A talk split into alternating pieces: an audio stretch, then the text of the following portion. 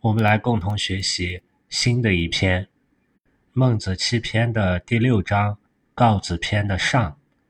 告子章句上，凡二十章。第一章，告子曰：“信由其流也，亦由悲劝也。”孟子七篇每一篇的篇名是由开篇的头几个字选取的。告子篇的篇名就来源于一开始的告子曰。有的记载说，告子他就姓告，告子属于法家。也曾受教于墨子，《告子篇》的头几章内容都是告子和孟子关于性的几个根本方面认识的辩论。我们首先看一下“性由其流也”的这个“性”字，“性”是一个会意字，左边从心，右边从身，表示性格和本性是一生下来就有的，本意为人的本性。《说文解字》中说：“人之阳气，性善者也。”从心从生，它的本意为人或者事物的本身所具有的能力、作用等。“性”这个字在甲骨文和周文中，只有右边的这个“生命”的“生”这一边儿。“生命”的“生”的字形是从地上长出了一株植物，它代表天然萌发。后来在篆文中呢。把左边加了个心，合起来就会意为一种内心萌发、与生俱来的本能。另外，我们从“性”这个字，右边是生，左边是心，也可以理解为性能够生心。按照性能够生心的这种功用来理解，我们可以把性当成是心的本体，而心的种种思维、想法。念头是人的本性，那个性所生出的功用。在阅读先秦古文中，我们不妨理解为，性是心更基本、更底层、更内在、更加决定性的因素，而心呢，也是生于性，是性的一种功用。随着后来魏晋佛教的传入，以及宋朝心学的兴起。对性情欲望的贬低，对礼的宣扬，慢慢的性与心的角色发生了互换。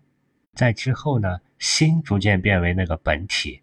我们可以通过对比先秦经典和唐宋以后的作品，去体会这些概念的变化。当然，这些理解仅供参考。我们再回来看“性由其流也”的这个“由”字。游也是一个会意字，左边的犬表意表示是一种动物，在甲骨文中以去掉两点生有虚害的那个有时的为声音，简体字呢从犬从油漆的油这个声，假借为如同尚且，这里我们可以把游理解为如同困兽犹斗的那个游呢。就可以理解为尚且的意思。我们再一起看一下“杞柳”的“杞”字，“杞”也是个形声字。左边的“木”表意，表示杞是植物的一种名字。右边的“己”呢，表身。杞的本意是指枸杞。另外，我们还知道“杞人忧天”“杞国”都是这个“杞”字。在周武王灭亡商朝以后，他封了。夏朝开国君主大禹的后代到齐地，也就是河南开封东南部的祁县，建立齐国。杞人呢，就是对齐国人的称呼。杞人忧天的这个传说，在《列子》《山海经》《史记》等等中都有记载。而这里的杞柳呢，指的是一种落叶灌木，杞柳的枝条柔韧，也有可能是周朝的人。觉得夏朝、商朝的后代齐国人、宋国人，他们的特征是柔顺，所以也把这种柔顺的柳呢叫做齐柳了。杯券的杯字通假现在酒杯的杯那个字，而杯券的券呢是用齐柳编制成的饮器，饮是饮水的饮，器是器物的器，可见这个齐柳是非常柔韧的。编织而成的器物，不但能够盛放水果等物品，编织的特别细密的，甚至能够成为饮用的器具。告子以这个作为比喻，接着说：“以人性为仁义，犹以其柳为悲劝。”告子认为，把人的本性去改变成或者添加进去仁义，就如同把齐柳编制成悲劝这样的器皿。对告子的这个观点，朱熹是评价：告子言人性本无仁义，必待。娇柔而后成。告子认为，仁义是人的本性，先天中所没有的，是后来的矫正加以外力而后成的。如荀子性恶之说，这就如同荀子性恶的说法。我们如果不把孟子和荀子对立着看，我们可以理解为，孟子的性善是强调一种人性向善的可能性。他重在唤醒人内在本性中的那个善，并把这个善萌发的四心进行扩而充之。四心我们在公孙丑章句学过：恻隐之心、羞恶之心、辞让之心、是非之心。而荀子他侧重强调人后天教育的必要性。他曾经说过：“徒之皆可为鱼。”涂是涂改的涂。可以把图理解为教育教化以后都可以变为大鱼那样的人。他们二人只不过一个强调先天本有，一个强调后天教育。荀子的这种后天教育改变人的思想，再极端一点呢，就是通过法治来制约人。因此，儒家的荀子也就有了两个法家的学生，韩非子和李斯。我们接着看，孟子曰。子能顺其柳之性，而以为卑劝乎？子是孟子对告子的尊称。顺这个字，我们前面讲过，它的右边是人的头，头在干什么呢？看着左边的川，代表流水，水是顺从着河道而流淌的，因此这里的顺可以理解为顺从、随着。杞柳之性是什么状态呢？是一种杞柳。自然生长着舒展的柔顺的状态。如果没有外力的干预，杞柳这种自然的状态是不会把自己编织成一个杯子的。孟子这里是问告子：你是顺着齐柳的本性，把它做成一个杯卷的，还是将枪贼齐柳而后以为杯卷呢？还是破坏齐柳的本性，去把它编成一个杯卷呢？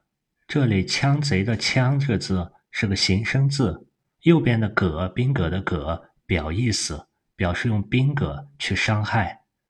左边的这个字呢，念作“盘”，表生。盘的意思是劈成片的竹木或者田地的一片，叫一盘。我们再来看一下“枪贼”的这个“贼”字，“贼”是一个会意字，从背、从刀、从戈。表示持着戈或者刀毁坏左边财货的意思，本意是毁坏，特指伤害，引申为有危害的人，因为他拿着戈和刀。在前面我们也讲过，贼和盗这个字的本意，在现代使用中已经相互颠倒了。这里我们使用的还是贼的原意，因此枪可以理解为用外物去劈，贼代表。用戈和刀去毁坏。孟子以这种用外力去编织齐柳，使它变成悲劝，来比喻：如果对人不是顺应天性加以引导，而是外在的束缚、娇柔造作，就如同编织齐柳为悲卷一样。他说：“如将羌贼齐柳而以为悲劝，则亦将羌贼人以为仁义于？”就如同破坏气流的本性，才把它编织成悲劝，那么也要破坏人的本性，去强行塑造、改变，使他仁义吗？告子的观点类似于齐柳没有什么本性，你怎么编，它就会成为什么，就如同人一样，你后天的给它加以仁义，它就会变得仁义。这种看法跟英国的哲学家洛克的白板论很相似。白板论是说，人如同一块白板，理性和知识都是从经验而来。我们现在有的儿童教育也认为，儿童就像一张白纸，你怎样去教育他，他就会成为怎样的。教育能够塑造一个儿童，人也是能够被环境改变的。这些观点对教育知识、培养人的教养、礼貌这些方面都是没有问题的。但是孟子这里强调的是人的性，是人那个生下来就有的性格本性。孟子强调不能戕害、残害人的本性。儒家讲究人应该真诚，仁义应该发自内在，不能用外在的仁义伪装自己。只需要保持本性中的那个仁义，率性之为道。这一点和道家的“道法自然”，自然就是自信本然，认为要遵循自信本然之道。他们两者的看法都是类似的。因此，孟子说：“率天下之人而惑仁义者，必子之言夫。”率领天下的人来损害仁义的，一定是。你所说的这些理论，如果要按告子那种通过后天的加工制作，杞柳变成杯券一样的方法去让人变得仁义，那必然会造成对人的本性的种种扭曲。这种扭曲，或者表现为秦朝的严刑峻法，或者表现为封建礼教，亦或者表现为存天理灭人欲的。宋明理学，这些种种行为都是戕害人的本性天性。另一方面，当其他的人当其他的人看到这种伪仁义对人性的戕害以后，就会觉得儒家宣扬的仁义实际上是一种对人天性的戕害，而不肯再去学习仁义、提倡仁义。因此，孟子说：“告子之言是仁义之祸。”后世两千多年，打着仁义的旗号，用种种封建礼教制度去扭曲人的天性本性的事例屡见不鲜。这里被孟子不幸言中。第二章，告子曰：“信由湍水也，决诸东方则东流，决诸西方则西流。”告子的这种把信比喻成。湍急的流水实际上很形象，在佛教的解深密经中有一首偈子，偈在梵语中就是颂的意思，即佛经中的唱词。这个句子是说：“阿陀那时甚深密，一切种子如瀑流。我与凡愚不开眼，恐彼分别直为我。”性这个本体的功用，如同湍流，也如同一切种子如瀑流。南怀瑾南老在十二因缘，南怀瑾南老在讲十二因缘时，南怀瑾南老在讲十二因缘的时候，他说：“一切种子如瀑流。”我们所谓的过去、现在、未来，实际上没有空间、时间的限制，是心物一元的。就譬如那个黄河壶口瀑布的流水，长江三峡的那个流水一样，这个力量哗啦哗啦在流。这个流在佛学的唯识上叫等流，平等的流动。你看黄河瀑布的水里头，一切水分子。水里头还掺杂着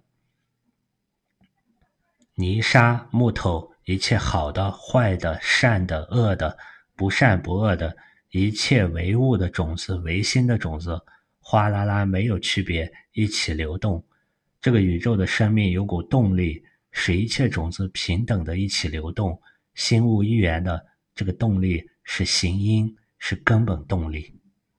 行因的行是运行的行。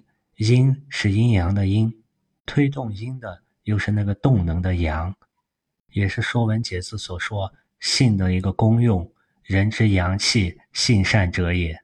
决诸东方的“决”字的意思是水冲破堤坝，这里可以理解为在堤坝的东边冲开了，开了一个口子，水就会向东流；在西边如果冲开了，或者有人打开了一个口子，水又会向西流。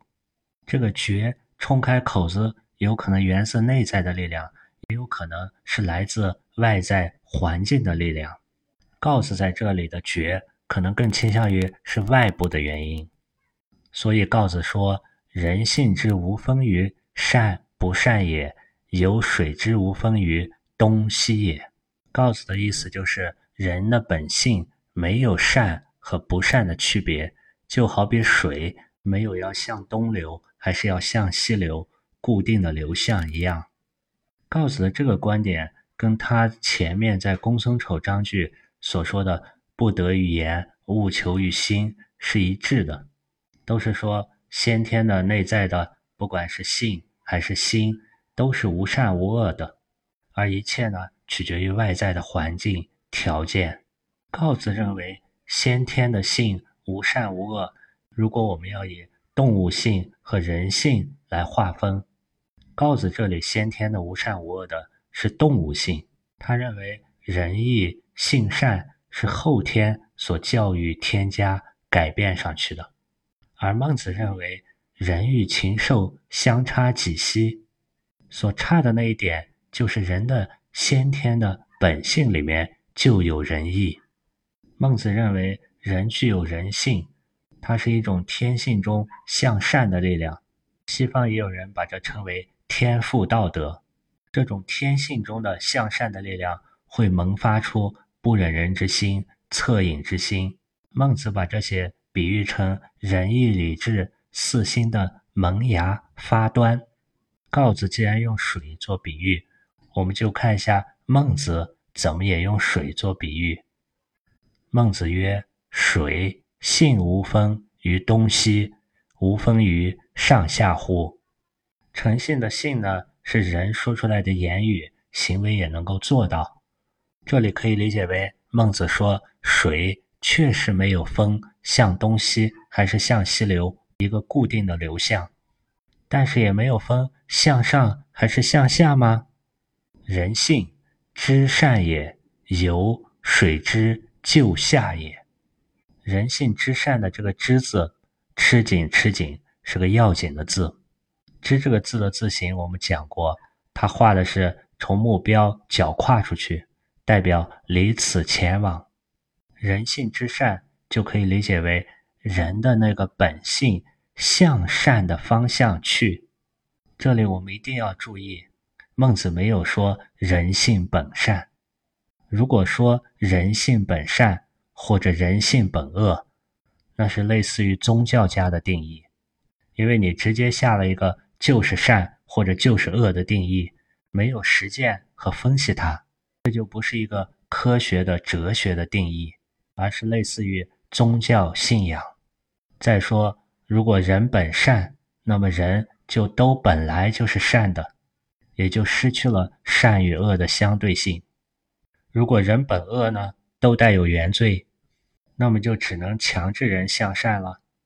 那些圣贤的善又是怎么来的呢？我们现在经常说儒家说的“人之初，性本善”，这句话是来自《三字经》。《三字经》的成书年代大概是在宋朝。大多数学者的意见是，南宋的宋儒王伯厚先生做了《三字经》，用于家庭私塾。后来，王阳林先生为了更好的教育本族子弟读书，于是编写融汇经史子集的《三字歌诀》。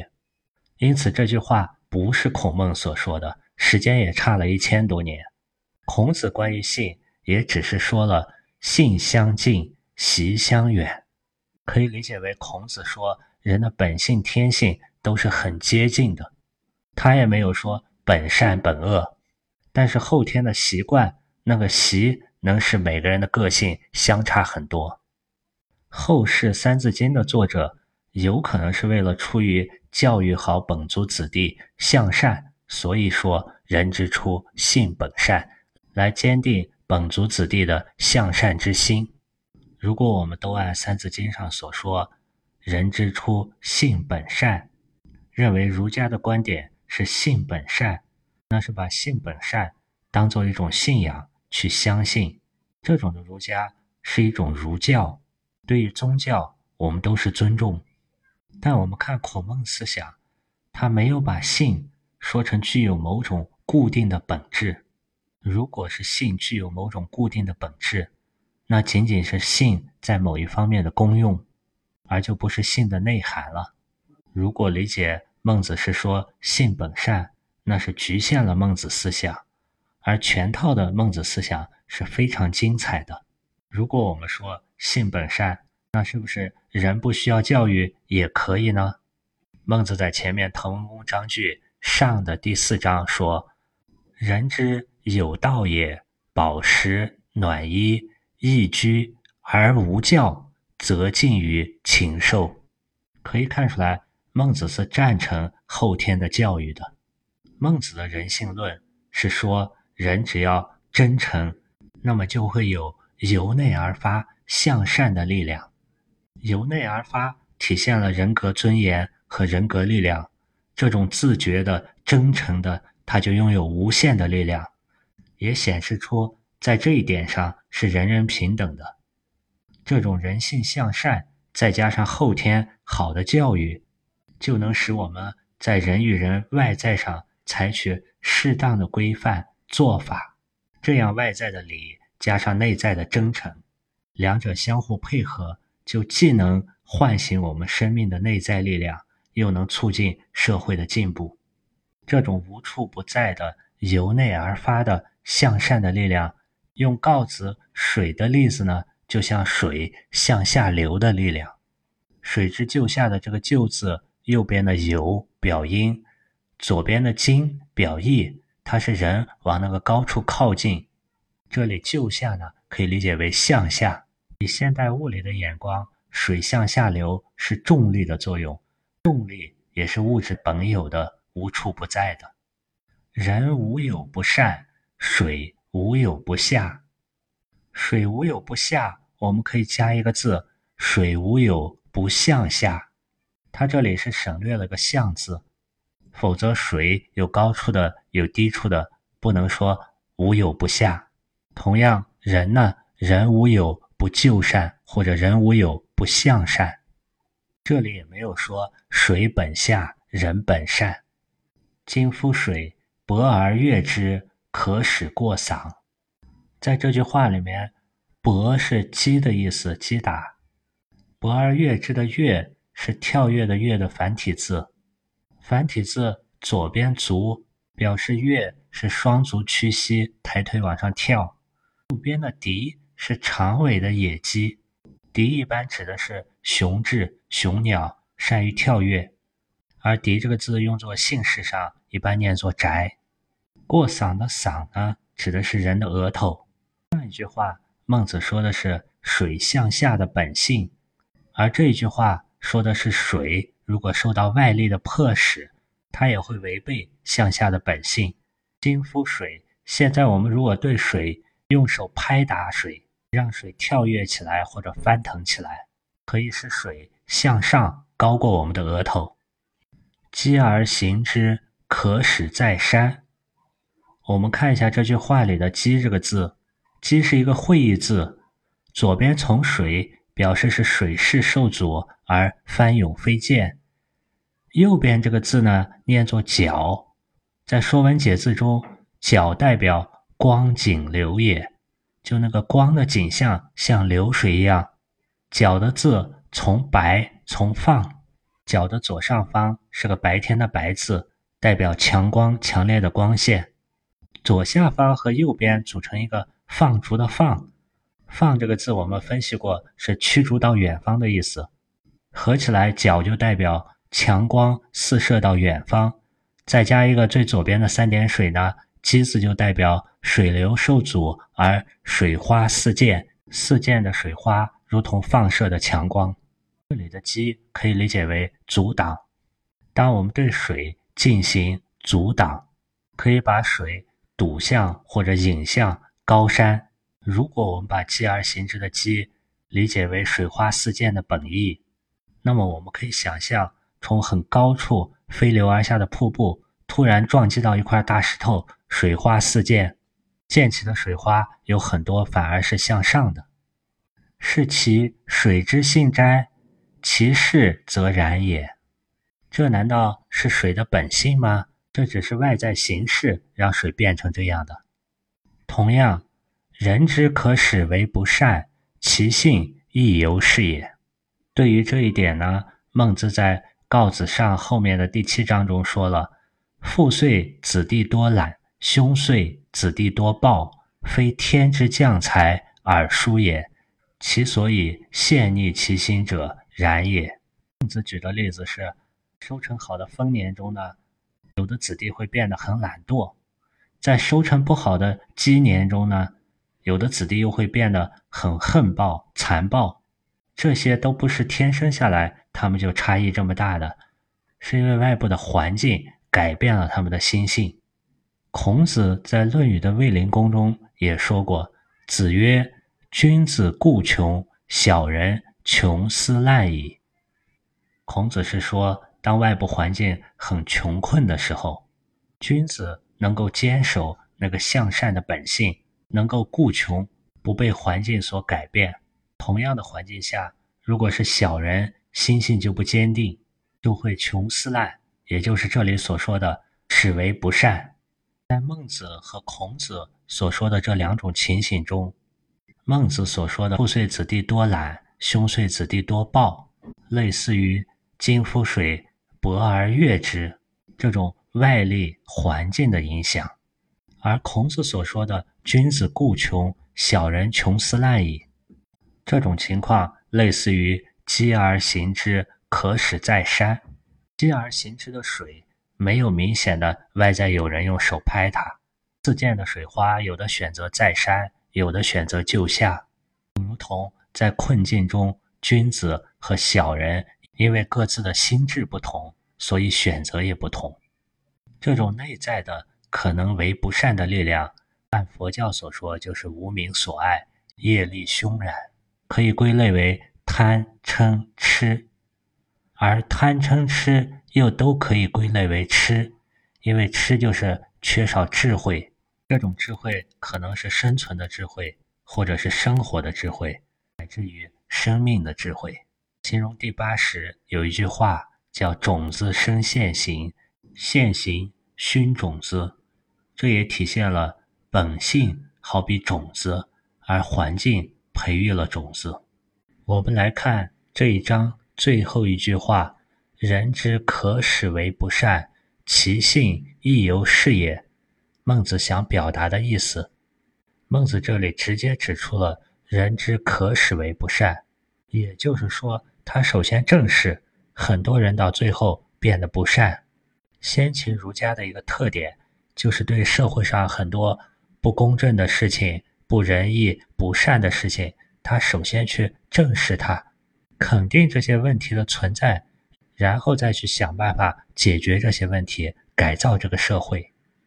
第二句话“其性亦犹是也”，是强调人的这种变化跟前面列举水的变化。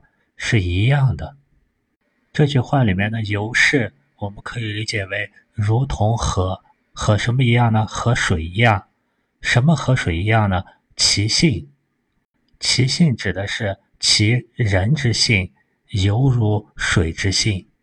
这里所说的其性，也就是人之性，与前面举例子所说的水之性，是怎么样一个由是？是何种的如同一样呢？首先，从本性上，水就下，人性就善。当水受到外力的强迫，就使它改变了向下的本性。同样，人受到环境的影响，也改变了人向善的本性，就如同后面第八章列举的牛山之木一样。因此，人为不善，其性的实质是没有顺着本性，改变了本性。我们可以发现。进入告子篇的学习以后，从第一章、第二章中就大量的有关人性的探讨。在我们的一生中，能够读到告子篇、尽心篇的文章，实际上是一件非常幸福的事情。为什么这么说呢？不能否认的是，在几千年的我们中华古往今来的历史上，孔子、孟子、老子、庄子这几位呢，可以说是最具有智慧的思想家和哲学家了。他们这些圣贤提出的有关人人性的观点。可以给我们很多启发，让我们少走很多弯路，或者避免一些偏执的思想。在《论语》的公冶长篇，子贡就叹息道：“夫子之文章，可得而闻也；夫子之言，信与天道，不可得而闻也。”像子贡这样孔子很出色的弟子，作为一个智者，他肯定希望得到老师关于信。关于天道方面的智慧与感悟，但是孔子在这方面却说的不多。纵观对孔子言论的记录，孔子说到人性说的极含混。比较明确的一处，只有《论语》的阳货篇中说：“性相近也，习相远也。”我们可以理解为，人的本性刚开始是很接近的，后来因为各种环境。习惯的不同，慢慢差别很远。孔子为什么在性与天道这些终极性的哲学问题方面说的这么少呢？有可能是他考虑到通过存而不述，示之以端，让那些弟子们深造自得之。另外，对于性与天道这种内涵极其丰富的概念，它就像真理可证之。然而不可言说全是，言语道断不可说，一说即是错。在孔子那个年代，周朝的礼崩乐坏，人们的行为开始走向混乱，但是各种思潮还没有像孟子那个时代那样百花齐放、百家争鸣。孔子可能也是担心，一旦他开启了人性讨论，后世有一些邪说。如果后人对人性的某一个方面的理解走向极端，就会形成邪说，邪说又会推动更加残暴的行为，就会邪说暴行兴起。然而到了孟子那个时代，已经是杨墨之道不息，孔子之道不著，是邪说污名，充塞仁义也。仁义充塞，则率兽食人，人将相识，无以为惧。这个时代背景，我们在前面《滕文公章句下》的第九章已经说过了。孟子是害怕邪说进一步污名，也就是思想上更加去鼓动大众，从而导致暴行更加兴盛。这样的结果就是仁义充塞，仁义失去了，则率兽失人，人将相食。你也可以把率兽失人，人将相食理解为。一些特别能用非仁义的邪说鼓动思想的人，率领了那些思想上被洗脑的更多的人，去裹挟、强迫、压榨，甚至杀害他人。这就是人将相识。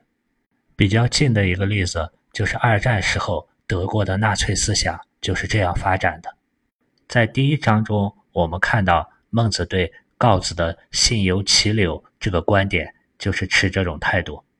因为这是属于本质上的认识错误，就坚决批驳；而对第二章中告子的“信由湍水也，人性无分善与不善”这一类的，仅仅是不全面、不彻底的观点，或者说不究竟、不圆满的观点，孟子的态度就没有第一章那么激烈。孟子只是通过举例指出这些观点有不完整、不全面的地方。为什么孟子？对告子第一章的观点这么反对呢？当一个人的思想害于其心，那么他的言论必然会产生害于其言的言论，进而发展成害于其政的行为。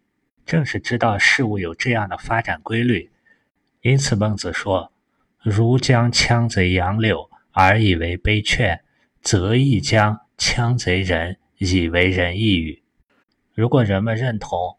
告子的人性就像杞柳一样，可以变为悲卷这种观点，那么接下来的行为必然是靠外力去推行仁义，例如一些规矩、法律或者利益的诱导，这样就会忽视对人的唤醒，用野蛮外力的塑造代替内在的觉醒。孟子还看到了更加严重的一条，因此他说：“率天下之人而惑仁义者，必子之言夫。”为什么这样说呢？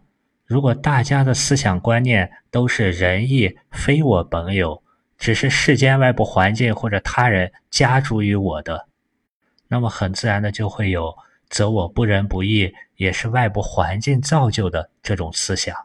如果这种认知被普遍推广，个人对于自我向善的动力必要性则都会质疑，而对于犯罪的负疚感就会大大降低。整个社会在道德层面的自觉和束缚就会完全丧失。这种人性向善的自觉性和可能性一旦被否定，那么向恶的潘多拉的盒子就打开了。因此，孟子说是惑人意，它比前者的危害还要大得多。前者仅仅是不从内在去唤醒让他觉悟，而是从外在去强加仁义。这样做的后果只是枪贼人以为仁义。枪我们说过是用右边的戈把左边的竹木砍成片。